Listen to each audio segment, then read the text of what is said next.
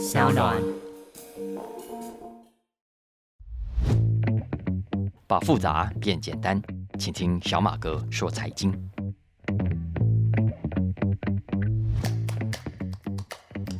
大家好，我是沈云聪，欢迎收听小马哥说财经第十三集的播出啊！啊，最近很多听众留言给我，我都看到了，然后我还看到了很多听众有 donate 给我，请我吃喉糖啊，在这里非常谢谢谢谢大家啊！但最让我感动的是，还有听众打电话到我公司。很关心呢，我做这个节目没有钱赚怎么办？然后呃，还很大方的 donate 了好几次给我们哦，真的非常非常谢谢大家。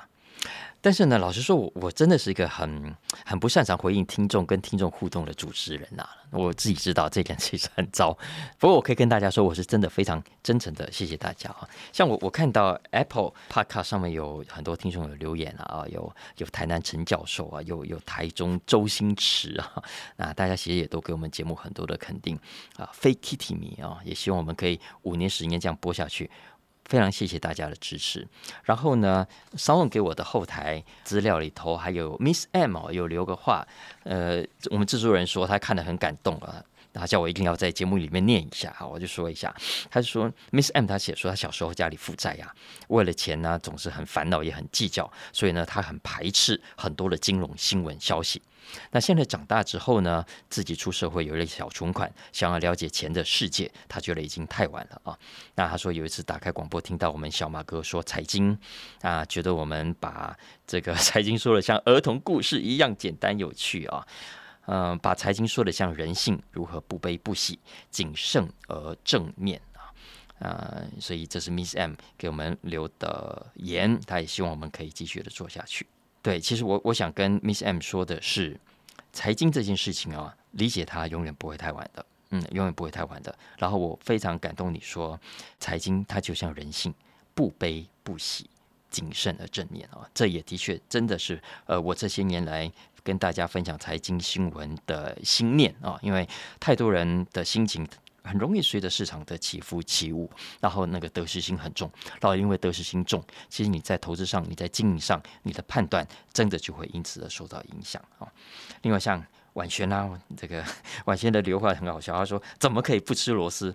我跟大家讲，我怎么还没有吃螺丝？我是吃了多的嘞，都是制作人帮我修掉的啦。OK，婉璇，我真的非常谢谢你，呃，在很多地方给我们的支持跟帮助。啊，有机会也希望能够给大家带来很好的节目啊。那所以，我其实我想趁着这个机会也聊一下我为什么做这个节目啊。呃，也请婉璇大家放心，我做这个节目就算没钱赚，目前为止呢，我也不会有遗憾的啊。因为我跟大家分享一下我的心情。当初呢做这个节目，我的想法很简单，就是两个而已。第一个呢是我们想要试试看，除了现在在做的我们早安财经出传统的纸本书嘛，那加上现在慢慢成熟的电子书之外，我们可不可以透过声音来服务读者？我们可不可以透过声音，让读者来听到好的内容，听到我们为大家选读的精彩的作品？所以我们才会投入这个声音的实验啊。那如果大家听了小马哥说财经觉得喜欢，我现在当然很欢迎大家来订阅哦。当然更重要的是帮我们去分享给更多的朋友。那么也许将来有一天，我们这条路可以找到很不错的商业模式，然后呢可以很健康的走下去，成为我们跟读者之间除了书以外，除了电子书以外啊，另外一种选择。所以这我很希望有一天可以走到的，可以做到的。那如果这条路走不通，一直没有办法有足够的收入来 cover 我们的费用怎么办呢？也许啊，也许真的有一天会无以为继，我们必须跟大家说再见。但是我觉得我应该也不会有太大的遗憾，因为我们做这个节目的另外一个想法就是。很单纯的想要为我的孩子以及正在听节目的大家来分享跟聊一聊我这个礼拜我每个礼拜看到的新闻。我希望为大家提供一个除了传统财经媒体之外另外一个消息的选择啊。特别是呃，我真的念之在之的是很多的年轻人，很多现在正要存钱、工作生涯才正准备要开始的年轻人，因为呢，我的观察是。我觉得这一代的年轻人打从懂事以来啊，应该很少在看传统媒体了，传统报纸啦，传统的电视，所以大家对财经的理解很可能都是来自于零散破碎的网络。就没有错，很多网络上的新闻啊、贴文啊，看起来也很丰富，但是呢，确实有很多的问题的。比方说，很多的消息都跟股市啦、跟投资有关，都跟你说啊，台股怎样啦，美股怎样啦，ETF 怎样啦，航运股怎样啦，没有哈。然后还有很多人会去追外汇啦，去追加密货币啦，Bitcoin 等等。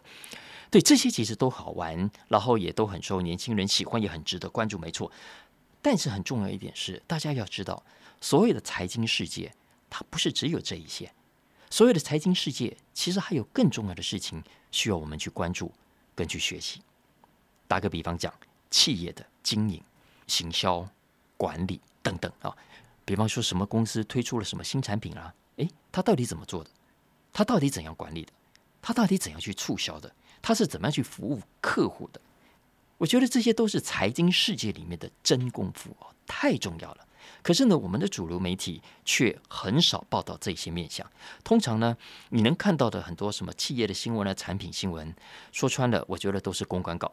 都是记者会，然后都讲一些很好听的口号，做一些很好听的广告，然后就没有了。所以你很少可以看到比较客观的分析跟介绍产品经营策略的报道啊，就没有错。也有一些媒体会去分析跟报道公司的经营面，但这里又还有一个问题，因为大部分的报道都是针对大家比较熟悉的大企业。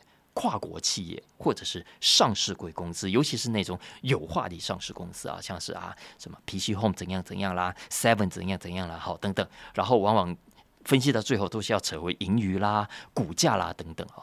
所以关于经营上的真功夫，它在产业面上所涉及的基本知识。除非你去念商学院啊，然后去念 EMBA 了等等，否则一般的大学的科系，当然更不要说什么中小学了，是没有教你该怎么去做的。所以我现在会跟孩子分享的，我自己的孩子分享了，其实很多都是这一类的新闻啊。比方说，你看现在很热的电动车，好了，我现在会跟孩子谈的角度，几乎都是跟股票无关的，几乎都是跟产业、跟科技有关。比方说，我会跟孩子说，电动车要用到什么？要用了很多东西，要用了电池，对不对？所以呢，我会跟他们讨论电池是用什么技术，是用什么样的原料，那全世界的供需市场状况是怎么样等等啊。然后我儿子因为他很喜欢车子嘛，所以我也会跟他说国际主要车厂的电动车的产品策略，特斯拉啦、保时捷啦、宾士啦等等，人家是怎么做的啊。然后呢，股价我偶尔是会带到一点。然后通常当然都是因为股市出现很特别行情的时候啊，然后我会借由这个股市新闻的这个机会，透过这个新闻来跟他讨论相关的公司、相关的产业的其他的面向啊，我会让孩子去看看传统的媒体人家是怎么样去分析股价跟产业之间的关系，然后他就会知道，其实我也很希望他能够知道啊，很多的分析都是跟着行情走的啦。股票涨了就说啊看好，股价跌了呢就找别的坏消息来讲啊来分析，所以你其实看多了就会知道，老实说我觉得没什么意思啊，还不如去看看人家怎样去搞科技，人家怎样去创新，人家怎么样去一步步的去找到产品的定位，怎样去布局它的行销策略啊。我觉得让孩子去学这些，会比花时间去分析股票啦，去关注股价啦要有用很多。当然，我讲这些财经媒体。偏食的现象不是只有台湾哦，真的不是只有台湾哦，在美国就有学者去做了内容分析的比较，所以他也发现了美国财经媒体有同样的问题，他同样的 over cover stock markets，也就是过度报道金融市场，忽略了其他财经新闻。也就是说，这个学者说啊，他说你今天如果在美国的金融业工作啊，哇，恭喜你，因为你每天都会有很多新闻可以看，因为很多的都是金融投资市场的消息，都跟你的工作有关。但是呢，如果你人不在金融业，而是在其他的产业，你就会发现，其实对你有用的财经消息很少。然后久而久之呢，你会误以为，哦，原来所有的财经新闻就是关于股票的涨跌，股票涨跌呢是最重要的事情。所有的财经新闻呢，就需要去看这些市场啊，上上下下、高高来高去啊。当然不是的。所以我希望透过这个节目以及我们出版的书，尽可能提供不一样的面向给大家啊。我我不是说金融市场不重要，我要说的是，除了金融市场之外。还有其他很重要的财经消息，它其实对我们的工作、对我们的生活帮助是更大的。而且我讲回来啊，其实就算是金融市场，老实说，很多的金融消息我们也是偏食的，也是偏食的。我们也是常常被少数的金融广告给洗脑。所以搞到最后呢，有一些金融商品，它明明是魔鬼，它明明是风险很高的东西，可是呢，却被包装成天使。变成散户好像可以赚到大钱的好机会啊！我已经讲了很多，这里我没有花时间，我没有要花时间讲，反正大家以后听我节目都会慢慢了解了这一点。所以我其实很欢迎大家到书店啊，到网络书店，或者到我们早安财经的 FB 或者是官网啊，去看看我们的书。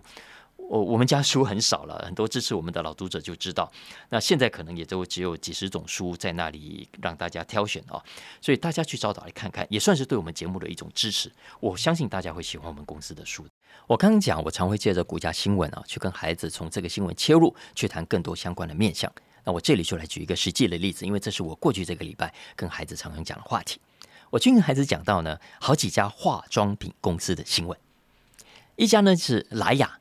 莱雅莱雅化妆品公司，因为前阵子啊，就七月底的时候，我看到莱雅公布 Q2 第二季的财报，结果哇，它的业绩出奇的好，像是北美市场呢，它就成长超过了十趴，就连 Lockdown 中的中国市场哦，莱雅都成长了百分之十三，所以总体来说，全球市场比去年同期成长了百分之十三点四，远比原本分析师预估的要好的很多。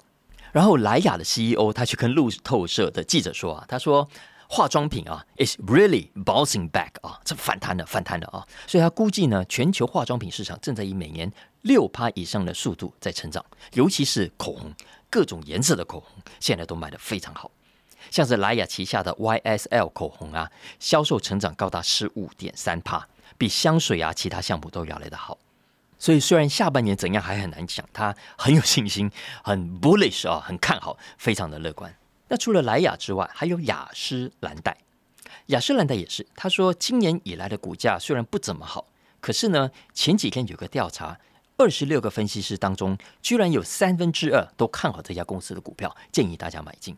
所以我就特别跑去看了一下，诶，果然雅诗兰黛对未来市场的预估还不错哦，尤其是同样的北美市场，预估会成长百分之十五以上，而且特别看好的是口红部门。虽然整体来说还是没有回到疫情前的水准了，但算是还不错的表现了啊。那这两个新闻呢，也让我联想到一个很有趣的观察，大家一定也听过，也就是所谓的口红效应 （lipstick effect）。那什么叫口红效应呢？简单讲，它就是指呢，在经济不好的时候啊，或者是世界很动荡的时候，通膨啦、物价很贵啦等等，那很多家庭的花费呢，都要能省则省啊，大家都勒紧腰带，都花不起大钱嘛。但是花不起大钱，还是可以花小钱来犒赏自己，来打扮自己啊。所以呢，像口红啊这种小东西，它花费不高，可是却可以让家感觉良好。所以在这种环境不好的情况下，它的销售其实是相对抗跌的。所以，比方说雅诗兰黛老板啊，他很多年前就曾经说过，他就发现美国发生九一一恐怖攻击事件之后，有没有在那之后呢？口红啊，他发现在美国卖的特别好。所以他当时就说，这就是一种口红效应，也就是当人们心情越郁卒、越低潮，越需要买像口红这样的小东西，让大家感觉心情好一点哦。还有二零零八年的金融风暴也是，口红啊、化妆品啊，相对比较不受影响，因为这些小东西、小花费都算是消费者在景气低迷的时候小小宠爱自己的工具啊，不但不会想要省，反而还要买更多，所以这就是口红效应。也就是说呢，接下来我们不要以为物价涨了，通货膨胀来了。我们就说啊，百物齐涨啊，所有产品都会受到影响啊。其实相反，在通货膨胀的时代，百物未必齐涨，而且有很多可能会涨，有些可能会跌，绝对不会是整体的上涨的。更重要的是，销量也不会很整齐的受到影响。有些产品啊是有机会不受影响，甚至卖得更好的啊。大家可以去想想，除了口红之外。嗯，还有什么样的东西可以在通膨时代，它的需求相对比较不受到影响的呢？有的，在美国就发现呐，以前在没有串流的时代啊，大家都还要去戏院、去电影院看电影的时候，就有这么一个现象。因为每当景气不好，电影的票房反而好。为什么？因为看一场电影花不了多少钱，可是呢，却可以让人暂时忘却烦恼，所以呢，都跑去看电影了啊。还有啊，其他的。各种平价的素食餐厅啊，有没有？其实生意很好。我还记得我住在美国那几年，有一度景气真的很差，然后呢，麦当劳啊、温蒂汉堡啊，真的都很便宜，有那种九十九 cent 的，甚至我如果没有记错，还有七十九 cent 的，就是不到一块钱美金的汉堡。我们那时候穷学生都很喜欢那样的东西，所以麦当劳、温蒂当时生意都还不错的啊。所以大家可以去想想，今天在我们的工作当中，在你做的生意当中，有没有什么可以帮助你度过这一场高通膨风暴？我我前几天去一家朋友开的法式餐厅吃饭啊。它是法式餐厅嘛，虽然其实我觉得有点台式了啊，但它平常的价位也因为法式的关系不算低，也没有算很高，就是啊。可是呢，即便是疫情期间，它完全没有生意，它也还是必须顺应市场的需求。他说他推出便当，而且价格不贵。他跟我说他一天只做三十个，一个只卖大概一百块或一百五十块。结果怎么样？你像算下来，一天三十个全部卖完啊，一个月下来，他说也可以多个大概七万块左右的收入。哎，对一家店来说，这是不无小补的啊。所以，这也就是一种在口红效应的思考底下去想出来的方法。那美国呢，也有人用口红效应的概念去选股票啊，去找看那种销售不会受到通膨打击的公司，然后呢，股票买好在那里等啊。我想有分析师现在会去建议雅诗兰黛啊、Coty 啊，Coty 其实就是这个 CoverGirl 口红的这个背后的公司啊，他会去建议买这些股票。我认为原因可能就在这里。不过，如果你真的要用这个概念来选股啊，真的要特别小心哦，因为现在其实没有什么口红概念股啊，什么刚刚讲的雅诗兰黛啦、莱雅等等，其实都是综合性的美妆集团啊，光靠口红卖得好，老实说未必能够救得了整家公司的业绩，所以这一整家公司的业绩的股价未必是好的，而且要知道，你要事先。预知有口红效应，老实说，要拿到证据也不是那么容易的，因为 data 真的很难取得。美国其实有两个跟化妆品销售有关的官方指标啊，那一个呢是 Bureau of Economic Analysis 啊，简称 BEA，它的季报。这个季报里面呢有一项是化妆品、香水、卫浴、美甲类。那这个项目里头，大家可以看到美国化妆品跟口红的销售的数据。还有另外一个统计比较模糊，它是 Census Bureau 啊，也就是普查局的零售月报。这个月报里面呢，也有一个针对广义的这个健康与个人用品商店呃的这个项目啊。不过这两个数据基本上都是我认为落后指标了，因为都是要过了几个月才会公布，所以我们也只能事后验证，没有办法帮助你事先。知道有没有所谓的口红效应，然后事先买股票在那里等啊？所以换言之，真的要靠这个去投资的话，还是要靠你自己的判断大家可以试着现在玩玩看嘛，哦，反正写下来，你觉得哪些东西啊，在未来如果真的有通膨的话，会出现口红效应啊？然后呢，再看看这些你所选择的股票，嗯，未来是不是真的会涨哦？看看你的预测准不准？我觉得没有关系啦，就算没有真枪实弹让你赚到钱，我觉得还是蛮好玩的。哎，讲到好玩啊！接下来我要跟大家讲一个更好玩的。我最近看到更好玩的一个东西啊！我不知道这个将来在台湾玩不玩得起来，可是如果玩得起来，我觉得一定会爆红的啊。这个话题呢，我在飞碟早餐也有谈，只是时间的关系，我就没有谈得很完整，所以我要在这里再跟大家讲一下。现在啊，大家都有在银行开户，有没有？呃，也有用信用卡，也有现金卡。然后呢，你刷卡通常都会有什么红利积点啊，有些累计里程啊，还有现金回馈啊等等啊。总之，这些基本上呢，都是要让你累积了之后拿去消费花掉的。好，那如果我现在跟你说，不再是消费红利积点了，你每次的刷卡现在不是换点数，而是换什么呢？换股票。你觉得怎么样？有没有比较好？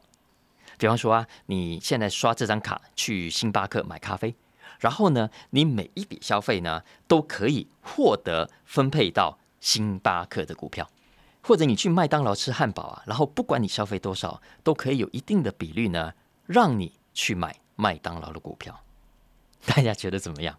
所以这就是我最近看到这个有一家新创公司推出的计划，我觉得真是很 smart 的 idea 啊。然后我跟大家讲一下这个计划怎么进行的啊。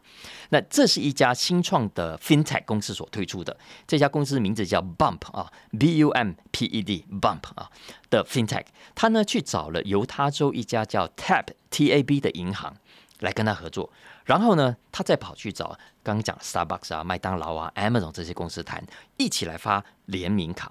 让消费者去这些商店买东西呢，只要刷这张卡就可以累计这家公司的股票。他们的做法是这样子啊，首先你去 tap 银行，OK，去开一个支票账户 checking account。开完户之后呢，银行就会给一张现金卡啊，debit card。注意一下哦，是现金卡，不是信用卡哦。然后呢，在开户的同时，这家叫做 Bump 的新创公新创公司也会帮你开一个股票交易账户，只要几分钟，这样就搞定了，就可以去完成开户了啊。然后接下来很简单，你只要拿着这张卡片到签约合作的商店去消费就可以了。那目前呢，呃，我看到的是有六家，分别是 Amazon、Walmart、Disney、麦当劳、星巴克，还有雪佛兰。那你去以上这六家店或者公司去刷这张卡呢，你就可以分到股票喽。基本上你每刷一笔呢，就会有百分之零点五的消费金额帮你拿，帮你拿去买股票。比方说，我算给你听，如果你用十块钱美金好了去买麦当劳，那你就会有其中的五美分买到麦当劳的股票，你不用另外再去买那个信用卡公司，哎，你不用另外再去买银行呢。这家新创公司呢，会自动的帮你买，你名下就会多了这五美分的股票，或者你用二十块钱好了，跟朋友约朋友去星巴克喝咖啡，那这二十块钱的消费，你刷了卡之后呢，就会让你增加十美分的星巴克持股，消费越多，你能够累积的股票也越多啊。比方说，你如果一口气买更多，好，你刚才讲十块美二十块不够看，对不对？如果你是买冰箱，呃，五百块美金好了。你去 Walmart 买五百块钱的冰箱，你就可以赚到多少？二点五块钱的 Walmart 股票。而且刚刚讲的这还只是基本款哦，你会不会觉得百分之零点五太少了？想要累积更快，对不对？可以，可以，可以。这家公司真的很聪明，他也给你这个选择。什么选择呢？付年费啊，或者叫月费啊，你就可以了。Tap 银行啊，它有一个进阶版，也就是每个月呢，你付它五块钱美金的费用，也就是年费差不多六十块钱美金。啊，不到两千块台币。那么呢，你每一次的消费可以换到股票的比率就可以多一倍，变成一趴一趴。也就是说，你一个月呢，在 Walmart 如果花五百块钱买东西，你就会取得五块钱的 Walmart 股票。哎，是不是很吸引人啊？然后，而且这种进阶版的卡片，它配合的公司更多。除了以上面讲的这六家之外，还有另外的十几家，什么 Target 啦、希尔顿饭店啦、达美航空啦，啊，还有 Uber。还有 AT&T 啊，总之加起来你就会有二十家的选择，是不是很棒？当然你可能也会问了，哦啊，如果如果你平常就不在这二十家买东西呢？你平常就不就不是就没有去 Hilton，也没有搭飞机，没有搭美航空怎么办呢？没关系，你去别的超市，你去看电影，你去一般的餐厅吃饭，这个消费同样可以帮你换股票投资。因为这家新创公司很聪明啊，他真的想到了这一点。他说呢，你用这些消费呢，你可以去指定你要买的股票，或者买 ETF。所以啊，是不是很有创意？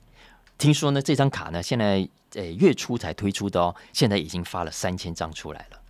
所以时间的关系，我就不不不解释太多了。因为其实跟银行合作发卡，只是这家 Bump 的 FinTech 的商业模式之一而已啊。因为它需要这些银行来帮他充客户数量。其实他们另外有一个 Apps 啊，叫做 Customer Stock Reward 的 Apps 啊，也是类似的概念。那不管什么样的方式，我我觉得照我目前看到的资料来讲，我觉得这种叫做股票回馈概念啊，因为我们之前叫现金回馈啊，或者什么点数回馈啊等等，这种叫股票回馈的概念，真的是一个还不错的 idea。我觉得是一个很好的三赢的商业模式。因为第一个，你看对银行来说，它可以增加开户跟发卡的诱因啊。因为我们知道现在银行其实玩来玩去都那几招，什么送赠品啦，介绍客户可以拿奖金啊等等，其实招数都玩的很老套了啦。哦。但是这个股票回馈方案，诶，看起来可以跟客户玩更久，而且呢，可以透过这个方案来清楚的掌握客户的消费心态，一举两得，是不是？对银行来说，我觉得不错的。然后呢，对于合作的品牌来说，星巴克了、麦当劳，我觉得效益是更大的。你可以想象一下，今天如果你有了这张卡，诶，你去星巴克喝咖啡，还可以同时赚到对方的股票，很少是没错了，不过总好过。其他点数嘛，哦，然后呢，而且你是不用另外开股票账户，也不用去下单买进，你就可以很自然的一下子从消费者变成了股东。你消费的越多呢，你成为更大的股东。OK，当然哈，你还是奈米等级的股东，比奈米等级还要小了。可是光是想到这一点，一边消费就可以一边累积财富，哎，是不是很爽？所以根据哥伦比亚商学院一位学者啊，他前阵子就根据 BUM 的数据去研究，他就发现，当消费者真的去开了一个股票账户，要买这些公司股票之后呢，他们平均每个礼拜在这些商店里的消费都会增加，而且增加的幅度高达百分之四十。如果是加油站啊、雪佛兰加油站这些等等有没有啊？这些基本支出或者 Exxon Mobil 告诉你，他们每个礼拜的支出啊还会暴增一倍。也就是说，当这个消费者一旦想要投资一个品牌的时候，他也会更乐意在这个品牌这家商店里面去消费。所以这也解释了为什么刚刚讲的这些大企业其实都愿意来配合这个方案，因为可以为他们带来更高的业绩以及更忠诚的消费者。然后最后，当然对消费者而言也是一个大赢家，因为这个方式真的不错的，因为你不用去特别选股，也不用去做什么研究，去搞什么自己不熟悉的产业，不用去听老师上课啊。你真正的把投资这件事情跟你的生活形态可以连接起来，你买的股票就是你最熟悉的品牌。当然了，有一天你会觉得这家公司服务不好了，而退步了，然后你就不再去消费了。你当然还是可以选择退出这个计划，然后自己去选别的股票来买。所以呢，据我所知啊，现在已经有很多的美国银行看上了这个概念啊，只是将来在台湾搞不搞得出来，我就不知道了啊。真的搞出来，搞成什么样子，我也很难讲。但无论如何，我觉得这就是我们一直在希望看到的真正的创新啊。好了，当然也还是会有人说啊，你买了股票要涨才会用啊，才有用啊。如果你买了股价 股票之后跌价。那你还不如直接换点数来消费，还比较划算的哦。当然很难讲了哦。但我觉得这个概念呢，跟消费点数最大的差别在于，消费点数的累积是鼓励你消费掉，但是股票回馈其实是鼓励你存起来，这就是差别。所以就算股票下跌好了，我觉得除非这家公司下市啊或者倒闭了，那老实说，我觉得以上我讲的品牌都都不太可能啊。所以你所存的股票一定在。你觉得这个事情有没有趣？再来，我还是想用点时间讲一下电动车哦。我刚跟大家说，我会跟孩子谈电动车这个产业，是因为我认为这个产业真的太重要了。我当然知道我们都不能预见未来，所以通常有人问我说啊，什么股票会涨，什么会跌啊？我当然没有办法跟你讲啊。但是呢，我觉得我可以跟你很肯定的说，一件未来将会发生的事情。这个事情就是电动车的销量未来铁定会增加。所以呢，跟电动车有关的各种的周边产业，我认为需求也会更加的强烈。那有需求的地方，我认为就是有商机的。所以大家可以好好去研究一下各种跟电动车有关的市场，可能就是大家未来发大财的地方了。那为什么我觉得电动车这么重要呢？首先，我们知道欧盟已经定出了目标，要在二零三五年以前全面淘汰传统汽油驱动的车子。那虽然这个目标现在看起来不容易达到哦，主要是因为电池啦等等问题啊，这等下我们会谈到。但基本上电动车这个趋势不会改变的。那目前电动车大概在全球汽车销量中占了大概百分之十左右。那估计到了二零三零年呢，这个占比会来到百分之四十以上。也就是说，每年的销售量啊，可以达到全球两千五百万台到四千万台。所以你想想看，每一台电动车都需要什么？都需要晶片，都需要更多的摄影机，都需要更多的 sensor，也都需要更多的电池。所以你看，光是电池就好，二零三零年的电动车电池的需求量就是现在的六倍之多。所以你可以看到，全球的六大汽车电池业者现在都在布局，都怕抢输人啊。嗯，LG 啦，他现在跟美国通用汽车都要在美国投资七十亿美金哦，去搞三个大的工厂。然后，中国的这个电动车电池一哥啊，宁德时代，他上个礼拜也宣布要在欧洲搞他第二座的超级大工厂，规模也是超过七十亿美金。其他像很有名的比亚迪啦、Samsung 啦，它的投资现在也很大。但是这六大电池厂都有一个问题，就是呢太过集中了。集中在哪里呢？就是全部集中在亚洲。我们刚讲的比亚迪跟宁德时代是中国的，然后 Samsung、LG。还有一家 SK 创新，那是韩国的品牌。另外还有一家 Panasonic 是日本的。你看，中国、韩国、日本都是在亚洲。所以你如果是美国，你觉得你会不会担心？如果未来电动车市场这么的重要，电池这么的关键，结果却在亚洲国家被牢牢的抓住，你怕不怕？所以这是我认为啊，未来电池产业可以观察的。方向之一，第一个，美国一定不会放手的，他一定会想办法要把更多的电动车、更多电池的上下游供应链留在美国。其实拜登政府去年就已经喊出要让电动车的电池的供应链啊，叫做美国国内化。美国国内化，再来呢，还有很多的电池相关的新创事业一定会出现的。为什么呢？因为我们前面讲的这六大业者。其实，就算这个马力加足油门踩满哦，它还是没有办法满足到了二零三零年，也就是八年后的市场需求。因为按照现在的整个产能的推估，二零三零年呢，我可以告诉大家，电动车的电量需求可能总体会来到三千到四千 gigawatt hours。那这六大业者到时候的总供给量呢，也有业者去推估过，大概呢也只有一千三百多，不到一千四百的 gigawatt hours。所以换言之，一定要有更多的新创业者跳进来，呃，或者其他现在没有在做电池的厂商啊，来跳进来，才足以弥补这样的一个需求的缺口。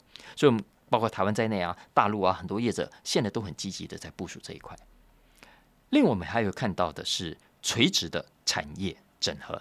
什么叫垂直的产业整合呢？就是搞电动车的，像特斯拉这些，有没有？那现在要自己搞电池了。因为他怕电池到时候掌握在别人的手上，然后呢，搞电池的呢要怎样？要直接搞开矿，因为他免得到时候电池所需要的原料啊抓在别人的手上，镍啦、钴啦、锂啦等等哦，这些金属现在其实都很抢手哎，但是呢，这些原料现在怎么样？都掌握在中国啦、印尼啦、刚果啦。呃，南美洲的智利啦等等几个国家，澳澳洲其实也有一点啊，但是这些国家的产量各有各的问题。你看，像是印尼生产的镍啊，我可以告诉大家，印尼虽然它的市占率镍的市占率啊高达百分之三十七，可是呢，它的品质不好，它生产提炼过程中它要排放的碳反而是更高的，所以这就很好笑。你看，电动车的本意就是要减少碳排放，结果呢，你用印尼的镍反而碳排放还更高，这不是笑死人吗？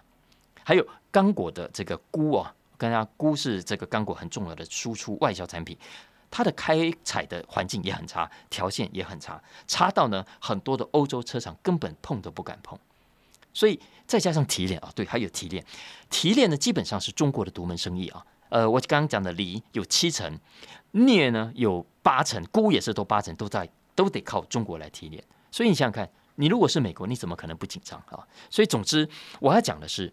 整个电动的产业啊，呃，以后有机会我们一定还会再多谈到。我只是要告诉大家的是，没有大家想象中那么的简单。你可能以为啊，电动车就是很环保了，其实未必，因为搞电池整个生产中的碳排放啊，搞不好还更高。然后呢，你以为啊，所有国家一定都很热心的推广，因为大家都要环保嘛，大家都要有良心嘛，对不对？其实也没有。因为像美国这样的国家，我觉得它目前推动呢，也只是意思意思啊，虚情假意的。因为它现在如果推的越凶，然后它自己的整个供应链没有布局好，它等于是在帮中国扩大它的版图。所以你看啊，我我我刚才看到一个数字啊，二零三零年的全球电动车需求，其中光是中国就占了一千五百万台，然后呢，欧洲也占了八百万台，然后人口高达三亿的美国呢，我告诉大家只有五百万台。OK，所以，所以我我觉得，呃，电动车产业啊，未来可以观察的角度跟变数还会很多。我们未来一定还有机会再跟大家谈到。但这一期，我看到这个礼拜的《经济学人》有一篇文章，就谈到电动车的电池。然后呢，里面有引述了一句话，我觉得很有意思。他说呢，我们可能接下来有好长一段时间，还要继续活在谎言的时代。也就是说，我们其实现在的电动车产业啊，很多都是都是不确实的了。好，包括他说我们刚刚讲的电池是不是真的就比传统车子要来的环保，碳碳排放就真的比较低？其实未必啊。然后我们现在说的啊，各国要推动所谓的更环保的电动车，有没有大家都齐心协力？其实没有，我觉得大家都还是在各怀鬼胎啊。然后大家现在信誓旦旦的喊出的目标，是不是真的可以达成？我觉得大家心里有数，到时候恐怕还是会跳票的。所以，这是我们现在活在这个所谓的电动车的谎言世界里面啊。所以，意思是说，接下来大家我相信一定会三步五时看到更多关于电动车的报道跟新闻。那大家读的时候要记得我们刚刚以上的这个分析，那更加谨慎的去做你的判断。以上就是今天的小马哥说财经啦。如果大家喜欢这一集的内容，不要忘了按一下订阅，也帮我评分五星。当然，更重要的是，希望大家帮我推广。推荐给大家的同事、朋友跟家人。好，那如果大家有任何的需求，也欢迎透过文字栏讯息中的相关粉砖跟连结来和我们互动喽。下次见，拜拜。